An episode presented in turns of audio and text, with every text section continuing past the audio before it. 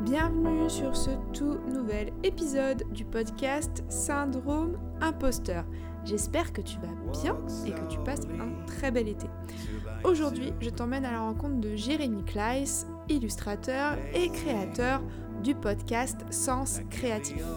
Mais avant de se lancer dans l'interview, je te propose d'éclaircir trois points. Le premier, c'est Andy J Pizza. On en parle beaucoup. Andy J Pizza, c'est un ami de Jérémy, initialement un mentor, et c'est le créateur du Creative Pep Talk, un podcast qui a été créé en 2014 et que Jérémy et moi-même suivons. Après, nous avons parlé notamment de Brené Brown. Brené Brown, c'est une sociologue américaine qui est très connue depuis son TED Talk sur la vulnérabilité. Tu peux le regarder en ligne, il est disponible sous-titré en français aussi. Et on en parle beaucoup aussi parce qu'elle a écrit plusieurs livres et elle est devenue très très très connue sur le sujet. Donc n'hésite surtout pas à te renseigner via le TED Talk ou sur ses bouquins. Il y en a un qui est sorti en français qui s'appelle Le pouvoir de la vulnérabilité. On parle aussi de The Hero's Journey, qui signifie en français le voyage du héros, qui est un concept créé par Joseph Campbell, que vous pouvez retrouver dans son livre Le héros aux mille visages. Et ce concept veut que chaque histoire du héros est composée de 12 étapes. Et ces 12 étapes, vous les retrouvez dans tous les grands films, de Star Wars au Seigneur des Anneaux. Et nous faisons une analogie avec Jérémy sur justement ces étapes et notre vie en tant que créateur, entrepreneur ou tout simplement être humain. Je te retrouve à la fin de cet épisode pour plus d'informations et pour accéder à la transcription de cet épisode, rendez-vous sur solibox.me. Bonne écoute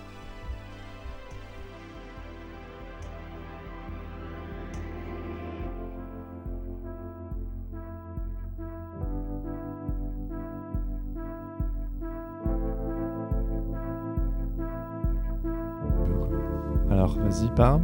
Ouais, Un, deux, c'est bon. deux. Alors, j'espère que je vais bien le dire. Jérémy Kleiss. Parfait. C'est parfait. Oui. Illustrateur. Tu as commencé en tant que graphiste. Ouais. Tu viens de Belgique. Ouais. Et euh, tu as un parcours assez atypique. Donc, euh, si, assez atypique parce que tu as fait les beaux-arts. Ouais. Après, tu es parti à Oxford faire une année de théologie. Ça, ça, va, ça, je vais venir dessus pour l'interview parce que j'ai écouté toutes les interviews sur toi et t'en parles pas beaucoup, Uh-huh, justement. et donc, j'ai uh-huh. plein de questions à te poser. Ah, tu veux me cuisiner Et, euh, et en fait, euh, maintenant, tu es en France. Enfin, depuis, donc, tu as fait euh, graphiste, tu es devenu illustrateur. Ouais. Aujourd'hui, tu es basé en France, mais pas seulement parce que tu as une présence aux États-Unis, dans les pays anglophones, ce que tu souhaites d'ailleurs, assez importante. Enfin, depuis 2018, c'est- ça s'est développé. euh, Ouais, Pas trop quand même. Hein. Genre, euh, je pense que j'ai essayé, mais ça- n'a pas trop abouti comme je l'avais imaginé. Mais c'est pas grave parce que c'est le processus qui était intéressant. euh. Bah, tu as eu des interviews en anglais. euh, Enfin, il y a quand même pas mal de contenu en anglais euh, sur toi disponible. Oui, oui. Mais c'est parce que moi aussi, j'ai pendant un temps, je voulais plus approcher le milieu anglophone.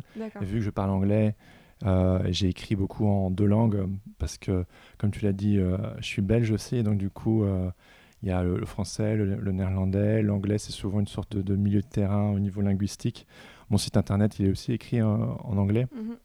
alors qu'en réalité, euh, 90% des clients avec qui je travaille, c'est en français. Donc, euh, je pense que l'anglais, c'est juste un, un milieu de terrain que j'aime bien euh, linguistiquement, même si aujourd'hui, le podcast, tu vois, Sens Créatif, il est purement en français et je l'ai fait intentionnellement parce que ce type de contenu n'existe euh, pas beaucoup en, en français. Donc, euh, Mais je suis flatté que tu aies cette impression. euh, Pour moi, il y a une perspective à l'étranger. Si elle n'a pas lieu aujourd'hui, elle aura lieu un jour. Parce que c'est pas un ouais, hasard. ouais, sûr. euh, ouais. que ce soit en DJ, bon ça on en parlera Ouais, aussi. bien sûr. Euh, tout ça, il n'y a pas de hasard. Le dernier épisode, il est en anglais. Ouais, Parce que je sache. oui, oui. Oui. petite intro en français. mais- Ouais, ouais, ouais, ouais. Donc il y a quand même pas mal, euh, voilà, euh, cette, euh, enfin, je dirais en énergie où tu es ouvert vraiment. Tu ne te, bah, déjà sur le site, le fait que tu sois en anglais, beaucoup Oui. de gens diraient, bah, t'es en France, écris en français. Ouais. Voilà. Mm, mm, mm. Donc je pense qu'il y a une ouverture qui est assez intéressante et Oui. c'est ce qui fait justement ton Oui. originalité. Bah, J'ai une grosse euh, influence anglophone en fait, Voilà. mais, mes, mes influences, mes goûts, mes couleurs, les personnalités, euh, les artistes, les groupes, les films que j'ai aimés, euh, c'était souvent anglophone en fait. D'ailleurs, en tant qu'illustrateur, ça se ressent dans mon boulot. Il est, pour les gens qui ont un œil graphique, mes influences sont anglophones. Et en fait, en réalité, plus travailler pour des clients anglophones me plairait énormément. C'est juste que c'est pas évident de d'aller de l'autre côté de... De traverser l'Atlantique. Ouais, c'est ce que j'ai fait, comme tu sais, c'est ce mm. que j'ai fait euh, physiquement d'ailleurs euh, en 2018 en allant rendre visite à mon ami en Pizza et en allant avec lui au Icon Conference, mm. qui est une des plus grosses conférences d'illustration aux États-Unis. J'ai rencontré des gens, etc. Euh, puis j'ai vécu en Angleterre, comme tu sais. Mais au final, ça, en fait, c'est tout le processus qui m'a permis du coup de développer les choses ici en France. Mm. Mais j'ai dû avoir cette sorte de vision de que, je fut un temps, je croyais que pour réussir ici, il fallait percer de l'autre côté. Tu sais, genre si tu travailles pour des gros clients euh, euh, de l'autre côté, ici, tu as l'impression que waouh, vas-y, travaille pour nous. Aujourd'hui, je vois plus exactement ça comme ça, mais c'était cette vision, cette compréhension des choses à l'époque qui m'avait poussé à, euh, pousser les portes. Et puis voilà, on parle dans Gigi Pizza, ce type de contenu n'existait pas beaucoup en France en fait. Et donc, du coup, moi, je me suis toujours nourri, euh, que ce soit en littérature ou que ce soit en documentaire ou en podcast euh, en anglais. Donc, en fait, c'est normal que. Ça fait partie de ma culture personnelle. En fait, bah, je pense que tu en as parlé à un moment donné dans un podcast. Tu parlais de. je sais pas, c'était euh, transmettre. parce que c'était au moment où tu parlais des monologues. tu disais, voilà, au départ, je n'osais pas faire des monologues parce que tu te voyais plutôt comme quelqu'un qui c'était transmettre. Transmettre l'info, ouais, comme un journaliste, quoi. C'est ça, de tout ce que tu pouvais récupérer et après dire ah, il y a ça, il y a ça. Oui, oui, absolument. Alors qu'après, tu t'es permis justement de passer en mode euh, jeu. Ouais. Et, euh, et ça, parce que ça, c'est pas mal en lien avec le syndrome de l'imposteur, je pense. Le fait, on va, on va aller plus dans le détail tout à l'heure, mais euh, pour l'introduire un peu, c'est sentiment de, je sais pas, c'était un sentiment d'imposture pour le monologue que tu avais au début ou Pourquoi c'était compliqué bah, C'est juste. Euh, c'est comme. Euh, vu qu'apparemment, tu as beaucoup fait de recherches. c'est comme mes deux projets de zine, en fait. Si tu veux, j'ai toujours été quelqu'un qui aimait partager, qui aime parler depuis mon cœur, qui aime bien. oui, parler avec les gens et transmettre et écrire et partager. mais au début, ça me faisait bizarre de me la ramener en mode euh, moi je voilà ce que je pense etc et donc du coup c'est pour ça qu'au fur et à mesure en fait c'est quelque chose de très progressif. Je, basais mon, mon, travail sur le, le boulot d'autres personnes prenons euh, prenez Brown avec euh, Darren Greatly ou Braving the Wilderness. En fait c'est des sujets qui résonnaient en moi. Et en fait j'utilisais ce ces textes et ces travaux pour rebondir et partager mes histoires à moi. C'était bon ça ça remonte à 2017 mais c'était plus simple pour moi de m'appuyer sur quelqu'un d'autre qui était plus crédible à mes yeux en tout cas euh, et qui on en revient aux États-Unis aux pays anglophones Brené Brown qui est notamment plus connu là-bas. Donc du coup il y avait ce désir de faire du lien. Et puis après avec le podcast en fait au début j'avais juste envie d'en faire euh, juste faire des interviews. Et de nouveau euh, mon, ami Andy, alors euh, ceux qui me suivent, ils sont genre encore Andy. En réalité, on, je suis beaucoup moins en contact avec lui ces derniers temps, mais si on retrace mon parcours, en fait, il a, une, ouais, il a une certaine importance dedans. Et puis, c'est lui qui m'a dit, mais en fait, tu devrais. Euh, parce que quand on discutait, quand j'étais avec lui en 2018, à un moment donné, on, il me dit mais Jérémy tu, utilises plein de métaphores tu es bon en images tu arrives bien à tu vois à, communiquer en fait. Et il me disait tu devrais euh, euh, vraiment euh, partager ça. Et de nouveau j'étais genre bah non mais vous genre je me, la, je me la ramène avec mes petites histoires. Et du coup il m'a dit mais tu sais quoi? Pour ton podcast parce que j'en ai touché un mot pourquoi ne pas t'appuyer sur les interviews? Et tu du coup, après, tu, développes ton contenu par rapport aux interviews. Donc, de nouveau, j'étais rassuré quelque part et je me suis dit oui, pourquoi pas, allez, faisons ça. Et donc, quand j'ai lancé Sens Créatif en 2019, c'est ce que j'ai fait, trois interviews, un monologue. C'est ce que je fais encore toujours à l'heure actuelle d'ailleurs. Sauf qu'au début, c'était plus. Euh, il y avait vraiment un côté un peu je m'inspirais vraiment de quelques bribes de, des interviews précédentes et je rebondissais dessus et je créais un monologue. Et en fait, au fur et à mesure, je me suis prêté au jeu et je me suis rendu compte que ça me plaisait beaucoup, que le travail d'écriture me plaît beaucoup. Je me suis rendu compte que ça avait un, impact plus fort que ce que j'attendais. C'est toujours à, ma hauteur, mais euh, euh, c'est tellement euh, encourageant et gratifiant quand tu partages quelque chose et que c'est reçu et qu'on te le renvoie et que quelque part on t'en demande plus. Et donc du coup, au fur et à mesure du temps, j'étais de plus en plus conforté dans l'idée que que ces monologues avaient vraiment. Euh, et moi, du coup, c'est super parce que euh, pendant longtemps, je me présentais comme illustrateur, alors qu'en fait, ces derniers temps, moi, je me rends compte que quelque part, euh, développer un propos, c'est ce qui m'intéresse beaucoup plus. C'est aussi un truc d'anglophone, ça. supposons qu'un jour, il devait sortir euh, ou en fin de vie, j'en sais rien, un article qui, qui, te célèbre, tu sais, genre, euh, oui. t'as envie de laisser quoi derrière toi, tu vois. Et en fait, euh, je fais de l'illustration, enfin, je dessine depuis toujours et j'aime trop ça. Et je suis illustrateur depuis 7 ans, je bosse depuis 10 ans, j'étais graphiste, tout ça. Donc l'image, c'est vraiment quelque chose qui est important pour moi. Mais je me suis rendu compte que, en fait, être célébré en tant qu'illustrateur, c'est peut-être pas la chose la plus importante pour moi que, si je peux utiliser ce terme-là, euh, auteur, c'est quelque chose qui me... Euh, euh, quand je regarde au loin, c'est quelque chose qui m'intéresse plus. Mais c'est un processus, tout ça. En fait, mhm. j'ai dû passer par toutes ces étapes que je partage notamment sur le podcast. Et, donc, oui, donc les mots, c'est une sorte d'éveil progressif et tu l'as aussi vu probablement euh, en, faisant, en recherchant. Euh, j'ai longtemps eu peur en fait de la parole mm. parce que je suis quelqu'un de très bavard. Je suis quelqu'un.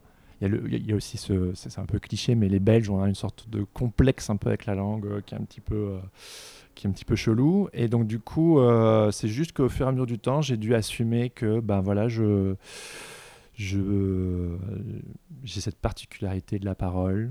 J'aime bien aller euh, directement à l'essentiel. J'aime pas trop le chit-chat. Il y a beaucoup de gens qui font du podcast aussi pour ça, pour avoir tout de suite euh, une discussion euh, un peu au cœur des choses.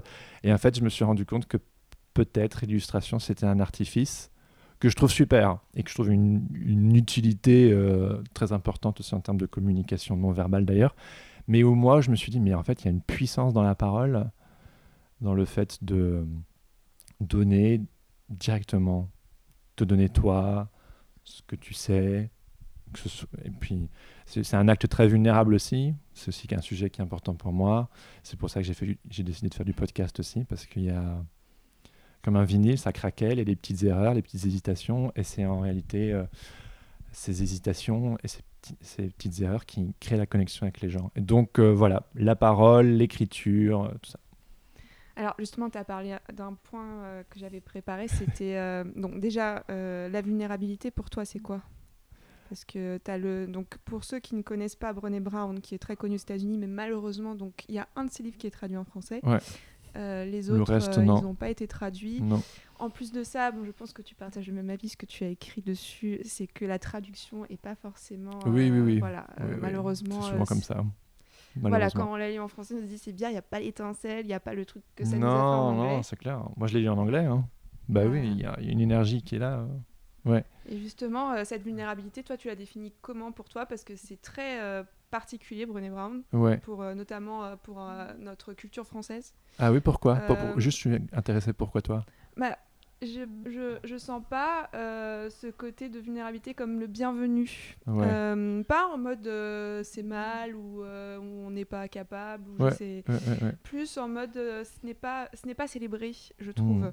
Mmh. alors est-ce que c'est notre côté, voilà, on est un peu, je pense, parfois perfectionniste euh, et je pense aussi que c'est aussi marqué par euh, nos, euh, nos, générations passées, hein, qui sont très, bah, pour moi, enfin, je vais donner un exemple concret, mais par exemple, quand on est entrepreneur, bah, c'est pas, c'est pas vraiment à la, c'est peut-être à la mode aujourd'hui, mais en France, on va plutôt dire, bah non, on prend un travail plutôt sécure, on va ah pas te demander d'oser, on va pas mm, te mm. dire, et être vulnérable, C'est osé. C'est osé. Ouais. Donc c'est pour ça que je voulais avoir ta définition. euh, donc ta transcrit. En fait, ça serait un peu ta traduction en à ton français à toi Ouais. euh, de comment tu vois la vulnérabilité. Hmm. C'est drôle parce que voilà, 2017-2018, c'est des, des sujets que je travaillais aussi publiquement beaucoup plus. Euh, là, c'est un petit peu moins frais et aussi c'est peut-être plus incarné aussi. C'est, je suis peut-être un petit peu moins dans la théorie, un petit peu plus dans la pratique. Mm. C'est quoi la vulnérabilité? C'est être euh, soi-même, s'offrir tel qu'on est, euh, euh, de manière entière en fait, comme on parle d'être a whole person en anglais, tu sais, avec son côté lumineux, son côté sombre. Et euh, moi j'aime bien cette phrase de Leonard Cohen qui dit euh, There's a crack in everything, that's where the light comes in. Yes. Et pour moi, la vulnérabilité, c'est ça, en fait. C'est si on reste chacun. En fait, en français, je me suis rendu compte que la- le mot vulnérabilité était souvent associé à quelqu'un, quelque chose de faible, quelque chose à protéger. Mhm. Alors qu'en réalité, euh, euh, je pense qu'il y a des limites, il faut se respecter, il y a, des, il y a l'intimité, il y a- on choisit aussi à qui on partage quoi, évidemment. Mais, non, je veux dire, et, non, mais on, a tout un chacun, je pense, beaucoup de choses en fait à, à partager. Et souvent, euh, je pense aussi en, en France, peut-être, il y a ce poids de la légitimité, tu Mm. vois, que je ne connaissais strictement pas avant d'arriver ici, en fait. Pour moi, euh, voilà, on a tous quelque chose euh, et ça, a développé euh, avec les failles, les erreurs, les bourdes, mais euh, allons-y, tu vois, allons-y, donnons, recevons, partageons et j'ai conscience que quand je regarderai en arrière, euh, je le fais déjà d'ailleurs aujourd'hui, euh, ben il y a des choses où on se dit, euh, j'étais un peu mignon, j'étais un peu à côté de la plaque. Mais il y a cette, cette sincérité, cette authenticité, cette envie d'aller de l'avant. Et je pense que si on n'est pas vulnérable, on n'ose pas. Et voilà, on l'a dit tout à l'heure, être vulnérable, c'est oser. Voilà, alors une bonne petite phrase là. Être vulnérable, c'est c'est oser, quel que soit euh, où on en est dans la vie, quoi. Euh, qu'on soit débutant, professionnel, jeune, vieux, en bonne santé, pas, euh, genre, c'est juste. C'est pour ça que le livre de Bonnie Brown, c'est genre Daring Greatly en, en anglais. En français, c'est un peu traduit euh, le pouvoir de la vulnérabilité, mais Daring Greatly, c'est oser. C'est beaucoup plus fort comme Yeah. titre que. Ouais. euh, Enfin, ce qu'ils ont mis en. D'ailleurs, c'est ça, genre, c'est l'opposé. Ouais. Oui, le pouvoir, ouais, exactement. Alors qu'en fait, euh, oui, il y a un pouvoir, mais en fait, c'est, en fait, on se rend compte avec le temps que c'est, c'est dans la faiblesse, en fait, quelque part que, en fait, c'est une force de ouf. Parce que Oui. si on est toujours là à se blinder, Mm. ah ben, on n'est jamais suffisamment blindé. Non seulement on se protège des autres, on ne crée pas de pont. Mm. Il n'y a euh, pas de lien possible en fait quand ouais. on est blindé. que Mm. quand en fait on baisse les ponts, quand on enlève l'attirail euh, et que en fait on est un peu à poil, c'est genre ben voilà comme je suis et take it or leave it. Euh, mais c'est difficile quand il y a le leave it parce que c'est genre faut accepter. je, ben, je suis pas pour tout le monde. Mm. euh, mais en réalité, pour trouver quelque part euh, une caisse de résonance, il- on doit se donner euh, totalement. Mm. Et c'est pas facile. Non, c'est pas facile. Euh, justement, pour passer de vulnérabilité à syndrome, parce que quand on ressent ce syndrome de l'imposteur, c'est beaucoup lié au fait qu'on se sent vulnérable. Euh, donc déjà, ce qui est très drôle, c'est que quand je t'ai proposé donc d'être invité sur ce podcast, tu m'as dit que c'est récemment que Ouais. tu as ressenti syndrome. Ouais, ouais, beaucoup plus fort qu'avant. Ouais. Donc qu'est-ce qui Ouais. s'est passé? Comment ça s'est produit chez toi? Et... Euh, eh bien, en réalité, euh, ouais, tout ça, c'est très, très neuf hein, pour moi, mais je suis quelqu'un, étonnamment, j'ai fait tout un travail sur la vulnérabilité, mais je me suis rendu compte que euh, c'était vers les autres, c'est-à-dire euh, comme si à travers mon travail, j'avais envie de me montrer tel que j'étais et que je demandais à l'autre, le lecteur, euh, sur, les réseaux sociaux, ou même le podcast, voilà comme je suis, est-ce est qu'il y a réception Est-ce que, voilà, est-ce que ça dérange pas, tu vois, quelque part. D'accord. Euh, mais moi, depuis que je suis tout petit, euh, je suis quelqu'un qui me... euh, je suis assez sévère avec moi-même et en fait, je me donne très peu, presque jamais droit à l'erreur en fait. D'accord. Donc en fait, euh, c'est comme si j'acceptais pas ma propre vulnérabilité à moi, Mhm. comme si je me la pardonnais pas à moi. Que les autres, quelque part, euh, l'acceptent, c'est une chose, c'est réconfortant, mais que mais moi, en fait, ça me rend malade de me tromper. Vraiment, ça me rend malade de me rendre compte que j'ai fauté, que je me suis trompé, que je peux dire de la merde, que tu vois. Et et j'en suis arrivé dernièrement à euh, à simplement me dire euh, l'erreur est autorisée pour moi, pour moi. hein. En fait, pour les autres, c'est beaucoup plus simple pour moi. C'est plus simple pour moi de d'excuser l'erreur de l'autre, et il me semble que c'est pas trop compliqué pour eux d'excuser les miennes. Mm. Mais moi, envers moi-même, c'est toute une, toute une autre paire de manches. Et cette, cette petite épiphanie dont je te parle, elle date plus tard qu'il y a une semaine, tu vois, d'accord? Oui, oui, c'est hyper récent, en fait. Donc, euh, du coup, tu m'excuseras si je balbutie. Mais, euh, et donc, du coup, euh, pourquoi est-ce que je l'ai ressenti plus fortement? C'est, on parlait d'oser. Le podcast, euh, pour moi, euh, c'était euh,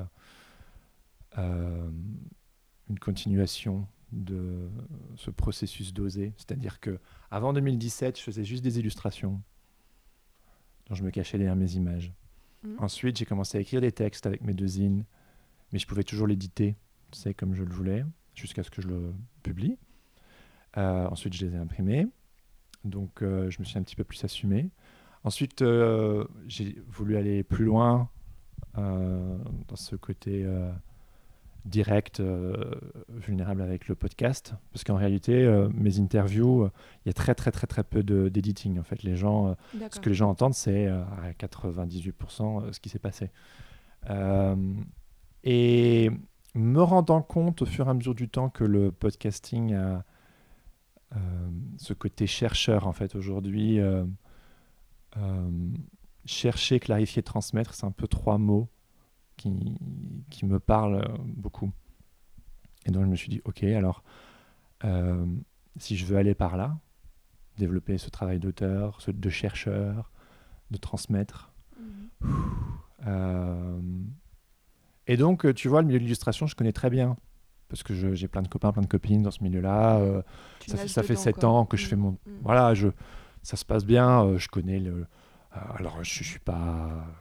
Je suis pas une superstar ou quoi que ce soit, mais je veux dire, je, connais suffisamment les ficelles pour comprendre comment ça fonctionne et je connais suffisamment de personnes pour me dire que voilà, j'ai ma place dans ce, dans ce milieu-là.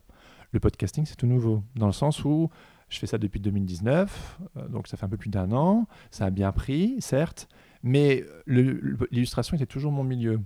Que là, avec le fait de vouloir faire du podcasting plus sérieusement, euh, bah, je découvre euh, de nouvelles, je rencontre de nouvelles personnes, Mhm. je vais plus dans les- le milieu du podcast, et là, je redeviens un bébé en fait, Ouais. parce qu'en fait, euh, j'y connais rien.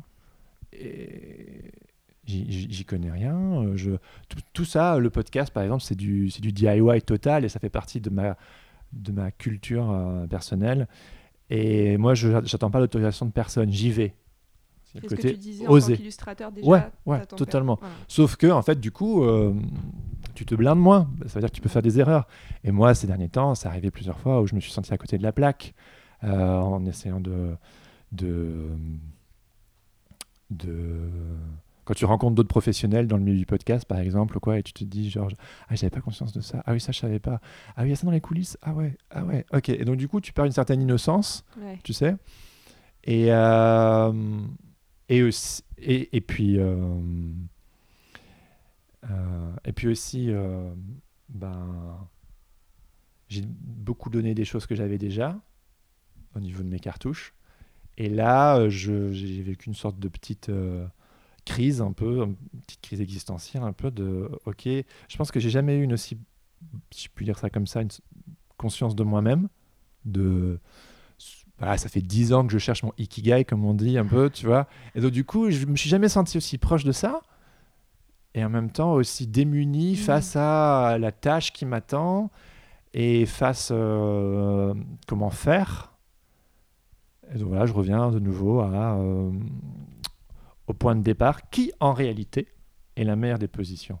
La position de l'étudiant, c'est la meilleure des positions parce que tu, tu, te mets en, tu, tu, tu, tu te mets en apprentissage constant. Et c'est un mix de ça fait peur et c'est grisant à mort, quoi voilà, je pourrais partir euh, longtemps. Mais... Euh, Donc, euh, si on veut se rapporter au Hero's Journey, on connaît très bien grâce à un certain DJ Pizza, notamment, tu dirais que tu es revenu à la case donc, Co ou... Non, je suis en bas, là, je suis pas loin du, du Death and Rebirth. Ah ouais? Ouais, bah parce que simplement euh, mais le Death and Rebirth, ça, peut être euh, très court en fait au final, parce que je dirais que c'est ce que j'ai un peu vécu, euh, d'accepter que je peux me tromper. Tu vois, pour parler très concrètement, on en parlait en off, j'ai annoncé sur le podcast il y a 2-3 mois que j'allais passer un épisode par semaine, chose mhm. que j'ai faite. Et c'était pas facile à tenir la cadence. Et, et je fais aussi tout un travail sur moi pour vivre à ma juste mesure. Et euh, je crois que j'ai jamais, voilà, je complète ce que j'ai tout à l'heure, j'ai jamais vraiment eu euh, de mal, je crois, à entreprendre ou un. Comme tout le monde, j'ai des manques de confiance comme, toujours, mais j'ai jamais vraiment eu peur d'entreprendre, une certaine assurance, une certaine. Euh, C'était dans ta nature Ouais, dans ma nature, une certaine innocence de. Allez, ok, tu vois, pourquoi pas, tu vois, j'ai toujours cette rage de vouloir euh, faire, d'y aller, d'y arriver, tu vois. Euh, besoin d'accomplissement et tout. Et, euh, et en fait, de... je me suis un peu brûlé les ailes, dans le sens où c'est pas tout de découvrir quelque chose de, de, beau, qui te correspond et qui crée quelque chose de qui est vraiment une belle énergie, qui est altruiste, etc. on dit aussi souvent l'enfer est pavé de bonnes intentions, tu vois. Mm-hmm. Et et je vivais, j'avais les yeux plus grands que le ventre, en fait. Et, euh, et en fait, mon défaut, un de mes défauts, c'est de d'y aller à fond, surtout, sur tous les plans, à tous les niveaux, que ce soit euh, familial, euh, personnel, professionnel. genre, je dois être top tout le temps, en tout temps. et en fait, je sais, on se connaît pas, mais il y a deux ans, en fait, j'ai perdu 16 kilos en deux ans. Et euh, j'ai perdu 16 kilos en deux ans, ouais. Et donc, en fait, c'est mon corps qui m'a envoyé le message de mec, euh, là, ça commence à, bien faire. Et donc, en fait, c'est juste, je me suis rendu compte que vu que je me mets une pression folle de pas me tromper, je peux pas me tromper. Je sais que je peux me tromper, mais quand je me rends compte que je me suis trompé, ça me rend malade. Ça me rend malade. Et donc, au, que ce soit, euh, tu vois, voilà, professionnel, pour parler de ça, voilà, je suis illustrateur, nanana, ça tourne, le podcast, ok. Et j'ai voulu monter les curseurs, tu sais, mhm. parce que je me rends compte que voilà, ça. J'ai l'impression que c'est une des meilleures choses que j'ai faites de ma vie, le podcast. Sauf que. Euh, euh, ben. Je, je, je, je, me suis rendu compte que c'était pas bon pour ma santé mentale et physique, tu vois.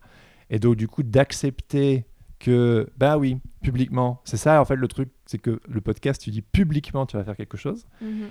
Et puis là, alors c'est cool, tu vas sortir cet épisode au mois d'août pendant que je fais ma pause. Donc si les gens écoutent et que je, leur annonce au mois de septembre que je reviens à l'épisode toutes les deux semaines, voilà. Mais euh, de publiquement reconnaître que tu as fait une erreur, euh, ben voilà, c'est tout, c'est comme ça. Et, et c'est pas grave en fait. C'est ce que beaucoup de gens m'ont j'ai eu quelques discussions avec quelques personnes dernièrement. C'est qu'une illustration à hein, cet exemple-là sur plein de choses, des choses beaucoup plus ancrées en moi au niveau perso, mais euh, en fait, euh, c'est pas grave. En fait, les gens vont, les gens s'en fichent. Mais toi, tu t'en fiches pas. Mais tu disais, tu disais, c'était ça qui est intéressant, c'est que tu disais au final, c'est pas parce que même d'un point de vue extérieur, moi je peux le dire vu que justement on se connaît pas, mais Ouais. j'ai vraiment un point de vue très très très extérieur. Ouais. Et euh, je dirais, euh, il y a tout- il y a tous les, il y a tous les feux verts. euh, dans le sens où euh, bah, il y a peut-être, enfin, je sais pas, je les ai pas vus les chutes euh, parce que j'étais pas là ou parce que forcément les chutes on les voit pas. Enfin, euh, on voit toujours le côté euh, shiny, euh, Oui, oui, oui. que ce soit un podcast ou autre chose, hein, parce que même en fait quand tu dis parfois j'ai fait une gaffe ou j'ai dit un truc, il y en a plein qui ne la voient pas. Ouais, absolument. toi qui la vois. Et, euh, et quand je vois tous les feux verts comme ça, je me dis, euh, mais comment une, euh, donc j'appelle ça la voix intérieure ou ou ouais, voilà, ouais, euh, peut être aussi difficile et aussi dur quand tu Ouais. as autant de, je sais pas, j'imagine que le nombre de remerciements sur Patreon, euh, enfin si, si ça marche, c'est que c'est Ouais. tout le contraire de d'un, même, enfin les échecs ont permis, j'imagine, enfin quelque chose de tellement plus fort et de tellement meilleur que ce que tu aurais pu t'imaginer. Et ce qui est très drôle, il y a ce côté un peu paradoxal où tu dis j'y vais à fond, euh, j'y vais à fond, mais pas d'échec. Et en même temps, je suis sûre que comme tout le monde, t'es passé par Ouais, on a eu plein. voilà. Ouais. Mais tu continues quand même à avoir ce même, euh, cette même, euh, cette exigence. Elle a pas changé avec le temps. Si, bah depuis une semaine. Ok, on est vraiment. Ouais, euh, c'est- je, tu tu vois, j'ai- lâches quoi. Ouais, juste, je, je suis pas quelqu'un qui, est, qui a une grande capacité à. En fait, c'est paradoxal, mais je sais là où je veux aller. Je pense que j'ai une bonne connaissance de moi, du moins relativement bonne. Parce qu'en réalité, au plus, tu, au plus tu apprends, au plus tu te rends compte que tu ne sais pas, en fait. Donc, euh, C'est ça qui est fou et Ouais, ouais, génial. mais à tout, la est, fois. tout est paradoxal. hein. et, euh, et j'ai perdu le fil de ce que je voulais dire. Donc tu disais, ça fait une semaine, tu t'en es rendu compte que tu tu t'es donné de nouvelles. euh, Ah oui, oui, oui, oui. Mais paradoxalement, j'ai du mal à, m'écouter, en fait. J'ai du mal à m'écouter. C'est quelque chose de nouveau pour moi, d'apprendre à m'écouter. Et c'est pour ça que j'ai mis beaucoup. Je suis très mental, en fait. Je suis très mental. Et donc, du coup, euh, c'est pour ça c'est facile, c'est enfin, relativement évident pour moi de, de voir les patterns, de voir les. De, de mettre des choses en place stratégiquement ou, ou même de pouvoir en discuter avec d'autres et d'en- d'encourager d'autres personnes et tout à, à, à décroter les trucs, à y voir plus clair, etc. Euh, mais je pense qu'un de mes angles morts, c'est justement de ne pas réussir à m'écouter. Euh, J'arrive à. C'est comme si je sais écouter l'intuition sur, euh, voilà, genre, ce qui me correspond vraiment, là où il y a la vie, là où mhm. où il y y y a une énergie qui sort et que j'arrive à voir tout ça, mais mon corps, tu vois, écouter mon corps qui, qui te dit genre, mec, chill out, tu vois. Et alors, euh, une, une des belles choses, c'est que ben, ben, c'est notamment en devenant papa, en fait. Et c'est juste, euh, on peut fonctionner à l'aveugle, euh, voilà, autant tant qu'on veut, mais quand tu es en couple ou quand tu es en, famille ou quoi, y on te renvoie des choses. Et moi, en en devenant papa, ça m'a demandé deux fois plus d'énergie. Professionnellement, j'ai deux fois moins de temps. Ouais. Et donc, du coup, tu puises encore plus dans tes ressources. mhm. Et ça fait 16 kilos en moins. Et donc, à un moment donné, c'est juste genre, depuis le moment où je l'ai identifié, je perds plus de kilos. Tu vois. Et donc, du coup, il y a ce côté genre, euh, en fait, si tu veux, si je devais vraiment aller full on, tu vois, c'est genre, si je n'y arrive pas, euh, je préfère disparaître. Parce que. Parce que ce truc de perfection dont tu parlais, tu vois. Mais c'est inconscient, c'est totalement inconscient. Parce qu'en réalité, non, j'ai une, j'ai, une soif de vie genre, de ouf, tu vois. Ouais, M- c'est- c'est- Mais, mais inconsciemment, c'est genre, tu n'y arrives pas, alors tu puisses, tu puisses, tu puisses, tu puisses, tu puises. Et puis pendant un temps, les gens ne le voient pas. Et puis euh, au bout d'un certain temps, en fait, ça devient apparent. Les personnes qui me connaissent bien sont là, wow. Et du coup, moi, je suis un peu genre, ouais, wow, ok. Et donc, du coup, euh, donc c'est juste, l'un n'empêche pas l'autre, je m'explique. Créer un cercle vertueux tous les feux verts dont tu parlais, ça marche, la sauce prend, c'est super, t'es encouragé. Mais malgré tout, en fait, on vit dans un cycle lent. C'est ça qui est, qui est bien, c'est ça qui est beau. Moi, j'ai une tendance à vouloir aller trop vite. Mhm. Trop vite, trop bien, à fond. Mhm. Tu vois, donc il y a des dissonances qui se créent. Le Covid, le confinement et les vacances, enfin la, la période de l'été, sont un moment euh, plus qu'opportun pour euh, genre, euh, mais il serait peut-être temps de lever le pied. Et en Mhm. fait, et c'est ça qui est fou, c'est que tu te rends compte qu'en fait, quand tu lâches prise, phrase bidon, hein, que genre, bah, c'est comme toutes ces vérités qu'on dit et qui paraissent bidons, mais qui sont vraies en fait. Mais C'est parce que tu l'as vécu. Oui, parce pour que- ça que tu. En fait, quand tu, quand tu lâches prise, soudainement, tout devient plus simple, Mhm. les choses se mettent en place d'elles-mêmes, autant voulu.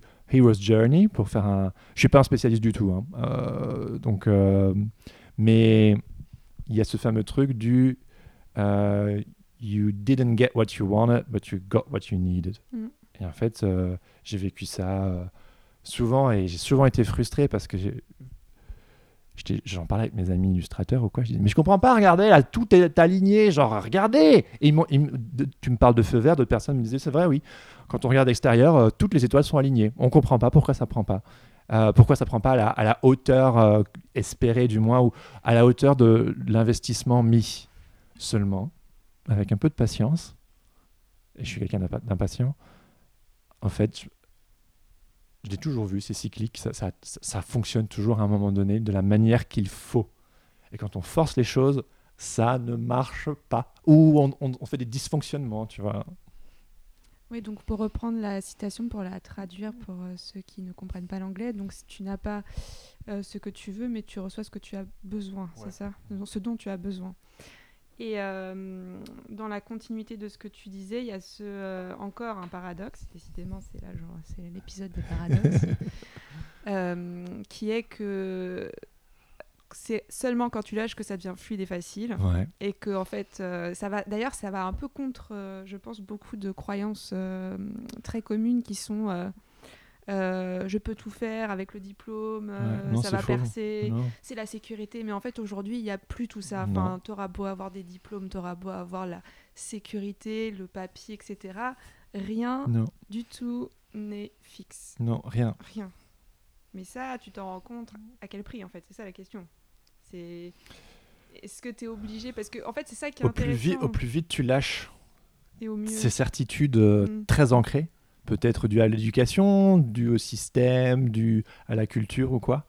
Mais j'aime bien cette image d'un d'un chat qui est genre euh, super fan d'un petit poussin et il le tient dans ses mains comme ça. Et en fait, c'est super précieux pour lui. C'est c'est mon erreur. hein. Euh, et il le serre, il le serre, il le serre tellement, tellement fort, ce petit poussin, tellement il l'aime. Et puis après, un, moment- un certain moment, il ouvre la- les mains, les pattes, et en fait, le petit poussin, il est mort. Parce qu'en fait, il l'a serré trop fort. Et c'est- c'est pareil pour, pour tout dans la vie, en fait. Que ce soit euh, notre boulot, que ce soit euh, notre système de croyances, que ce soit euh, nos aspirations, que ce soit... en fait, garder les choses avec une certaine flexibilité, une Mhm. certaine légèreté, ça rend les choses beaucoup plus simples Ouais. et beaucoup plus vertueuses. Je trouve ça intéressant parce que euh, pour t'avoir écouté donc depuis 2019, la création du podcast Ouais. Sens Créatif, euh, j'aurais en fait tu ne on ne sent pas cette énergie de contrôle et de euh, toujours Ouais, plus. ouais. Moi, je ressentais cette énergie joviale euh, de liberté. tu vois. Ouais, ouais. Mais c'est parce Vraiment, que c'est drôle parce que le podcast, c'est la liberté. Ouais. c'est la liberté dans le sens où c'est un des médiums à l'heure actuelle euh, où euh, tout est permis. Mm. Et si tu veux, j'ai l'impression, ouais, c'est un peu peut-être pompeux, j'en sais rien, mais j'ai l'impression que pour moi, Sens Créatif ou le médium podcast, c'est l'outil dans lequel je peux mettre tout le meilleur de moi-même dans un contenant compréhensible par beaucoup. J'ai jamais vécu ça auparavant en fait. C'est pour ça que je, je le serre tellement fort et que je dois apprendre aussi, au plus ça avance, au mieux ça va, de me dire, mais garde cette fraîcheur du début, garde Mhm. ce, cet enthousiasme, cette innocence, même si ça se professionnalise, même si j'ai des projets ou économiques ou quoi que ce soit, c'est Mm, genre, mm, mm. euh, il faut garder une certaine... euh, non, il faut... Je, je, je- je- je bannis ce terme de mon vocabulaire depuis des mois. C'est pas facile, tu vois, il revient toujours. Ce serait bien. Euh, tu vois, voilà, de, de garder les choses avec une certaine légèreté, mais... Tu sais, quand, euh, sens créatif, je parle des motivations et des stratégies, j'encourage les gens à être intentionnels, Mm, mm. À mettre des choses en place, mais en réalité, c'est être intentionnel et en même temps euh, et laisser faire. Mm. C'est pour ça que l'épisode sur les patates, l'épisode 12 sur trouver son rythme, il a beaucoup marqué les gens parce que tu peux pas forcer une patate à pousser plus vite qu'elle ne le veut. Mm. En fait, tu dois, tu dois planter, cultiver et puis, euh, et puis euh, récolter. Et, et tu peux pas aller plus vite que la musique.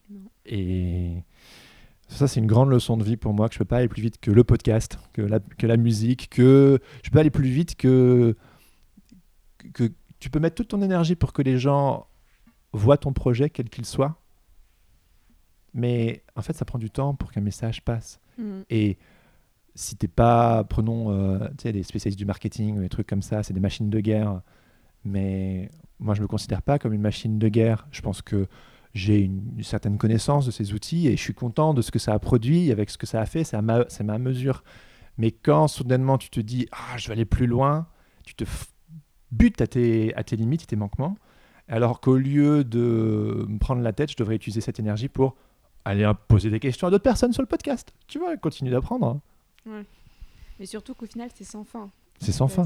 C'est- euh, un apprentissage sans fin. Et est-ce que, en arrivant à ce fameux objectif aussi, euh, parfois je me pose la question, donc tu donnes cet objectif-là pour le podcast, mais est-ce que tu, tu trouveras, enfin tu vas trouver autant de joie, autant de plaisir à le faire que tu n'avais au début, tu vois? Est-ce que justement, euh, tu me dis, ça fait une semaine, tu t'en es rendu compte Euh, Bah déjà, qu'est-ce qui s'est passé pour que tu t'en rendes compte? Enfin, c'est quoi la prise de conscience qui a eu, qui a, qui a eu lieu?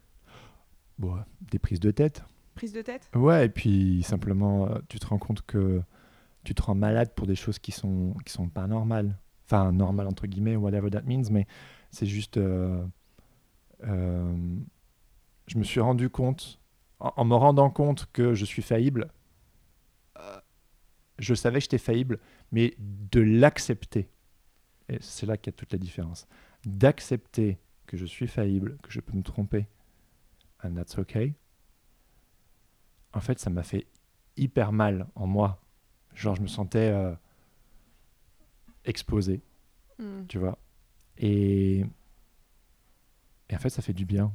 Sur le coup, ça fait pas du bien parce que quelque part, j'ai toujours tiré ma valeur de des choses que je fais bien, où je suis les règles, où ça fonctionne, où je mets toute mon énergie pour que ça fonctionne, et puis ça fonctionne, je l'ai bien mérité. Et que là, que quelque part, que je mets tellement d'énergie et que ça ne va pas à la vitesse que je veux, ça t'en met un coup à l'ego. Et donc, euh, tu te dis, bon, et donc du coup, tu te dis, est-ce que j'en redonne encore? Mais euh, mon corps me dit, euh, attention, Mhm. et j'ai voilà, j'ai une femme, j'ai un petit garçon, euh, j'ai une vie. ce serait bête, tu vois. De... J'ai eu des discussions intéressantes avec un, un- un- quelqu'un dernièrement qui me parlait de l'équilibre entre métier passion et métier aliénation, Hmm. et que c'est quelque chose dans lequel je, je- je peux, j'aurais pu tomber ou que je suis tombé, je sais Mm. pas. Mm. C'est une idée un peu romantique, tu sais. C'est lui qui me disait, c'est pas moi, c'est mon pote, c'est qu'il il parlait de. Il y a quelque chose d'un peu romantique, notamment en France, par rapport à ça. euh, le métier passion, trouve un métier que tu aimes et tu ne travailleras plus jamais. Ce genre de choses. Alors qu'en réalité, on sait qu'il y a des difficultés, euh, quel que soit le chemin.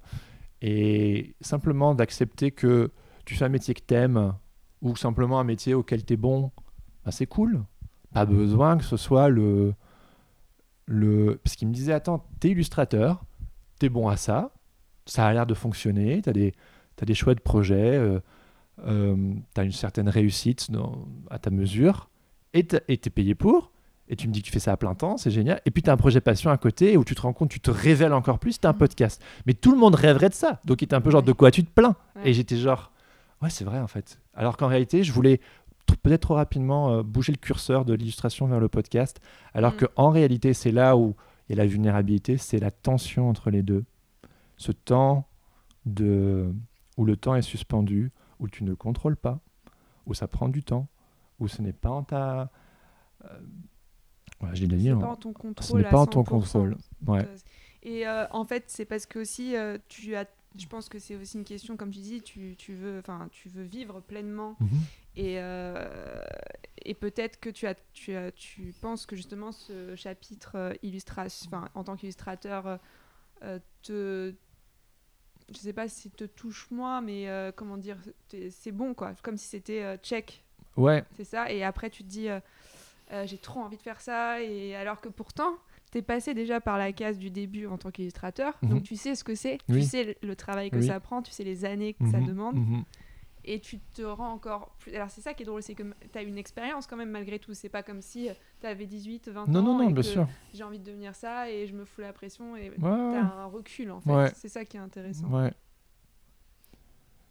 Oui. Mais voilà, tu me dis, t'as pas 18-20 ans, mais peut-être que j'avais encore un fonctionnement de 18-20 ans. Tu vois, dans le sens où j'ai accumulé une certaine connaissance, une certaine compréhension des choses, en discutant avec d'autres personnes, évidemment. Et puis, voilà, tu te prends des coups, tu apprends, donc tu... Voilà. Mais je pense que, voilà, j'ai 31 ans.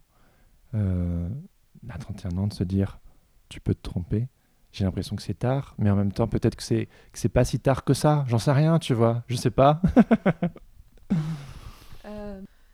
Pour préparer cette interview, ou toi pour préparer les interviews dans le cadre de ton podcast, tu vas faire euh, énormément de préparation, c'est ce que tu disais, et que tu souhaitais aller plus dans le lâcher prise par Ouais. rapport à ça, et moins dans le contrôle. Donc tu me disais justement en off que Oui, bah oui. tu es en train de le En- faire. Ouais, en fait, euh, au plus le temps passe, au moins je prépare mes interviews, en fait. C'est une des bonnes choses que m'a appris ce moment de crise aussi, où quelque part, je fonctionnais un peu comme une machine au niveau de sortir un épisode toutes les semaines. Je l'ai fait volontairement pour me forcer à moins préparer. Donc, de ce côté-là, je suis très, très content. Euh, Il y a juste euh, que le processus interne pas, dure, enfin, prend parfois plus de temps que ce qu'on voudrait. Ouais. Mais euh, oui, euh, en fait, au début de mes de Sens Créatif, euh, mes interviews, euh, j'écrivais euh, 20 questions que je les écrivais euh, au mot près. Pendant l'interview, je les lisais pas au mot près, c'était toujours très spontané. Et en réalité, c'était juste pour, pour mon mental, pour me rassurer. Oui. En réalité, j'ai quasi jamais regardé mes notes. Jamais, jamais, jamais. Mais en fait, j'avais besoin en amont. euh, j'ai fait du théâtre aussi de mes 6-21 ans. Et donc, du coup, euh, il y a ce côté, je connais un peu la trame euh, dans ma tête. Tu vois, je, je me prépare. Et donc, je, voilà, j'arrivais à voir dans mon esprit le découpage, un peu où- là où je voulais aller. Mais en même temps, je suivais les gens où qu'ils aillent. Et puis après, je- ça me permettait de rebondir. Au final, c'est pas une mauvaise chose. C'est juste que c'est tellement plus agréable quand c'est. Je me suis rendu compte, par exemple, mon interview avec Emily Gleason, qui est une, Oui. une des interviews qui a le mieux fonctionné d'ailleurs, qui est le plus écoutée. Euh, au bout d'une demi-heure en fait d'interview, euh, tout ce dont je voulais en parler était, était passé à la trappe, tu vois. Enfin, je veux dire, on avait, on avait tout abordé euh, et, et donc il, il me restait grosso modo une demi-heure et je- du coup c'était un peu freestyle, tu vois. Ouais. Et en fait, c'est ce qui a beaucoup plu euh, aux gens. Mm.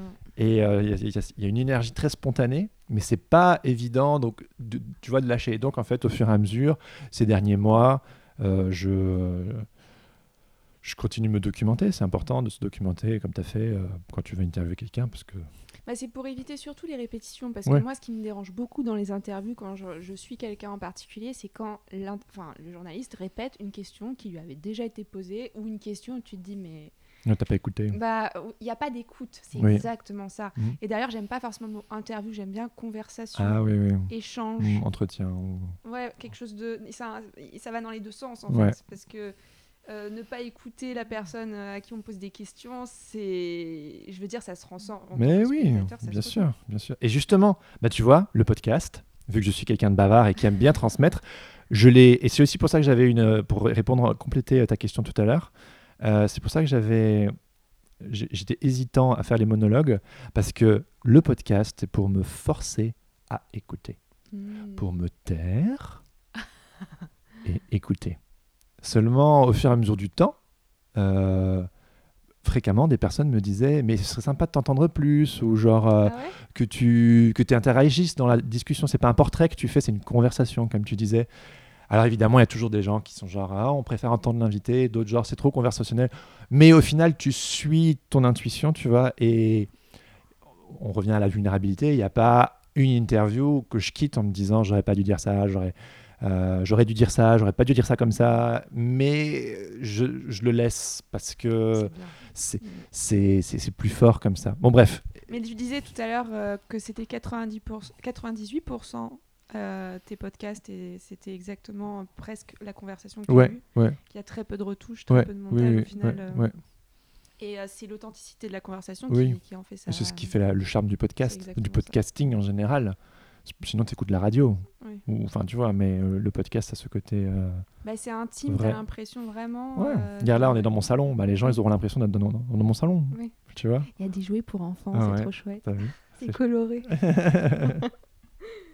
Euh, je voulais savoir ce que, ce que quelque chose qui m'avait euh, frappé euh, dans tes anecdotes, c'était cette anecdote de quand tu avais 16 ans. Euh, est-ce que déjà très jeune, tu voulais devenir. euh, alors, c'était. Enfin, tu voulais dessiner. Ouais. Ça, c'était une certitude. Ouais.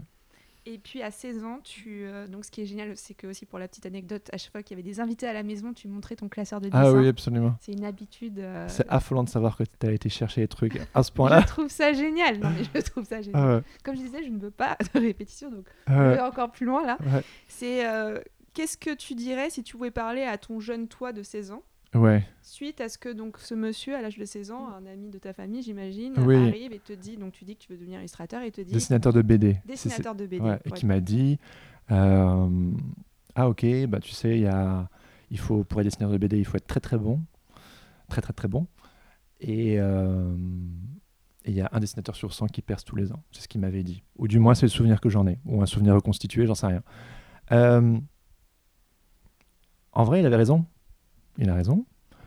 Euh, après, bien dessiner, euh, whatever- ça veut rien, ça veut tout dire et rien dire en Mhm. fait. Euh, mais dans mon, dans ma compréhension de l'époque, il y avait quelque chose de très technique derrière bien dessiné.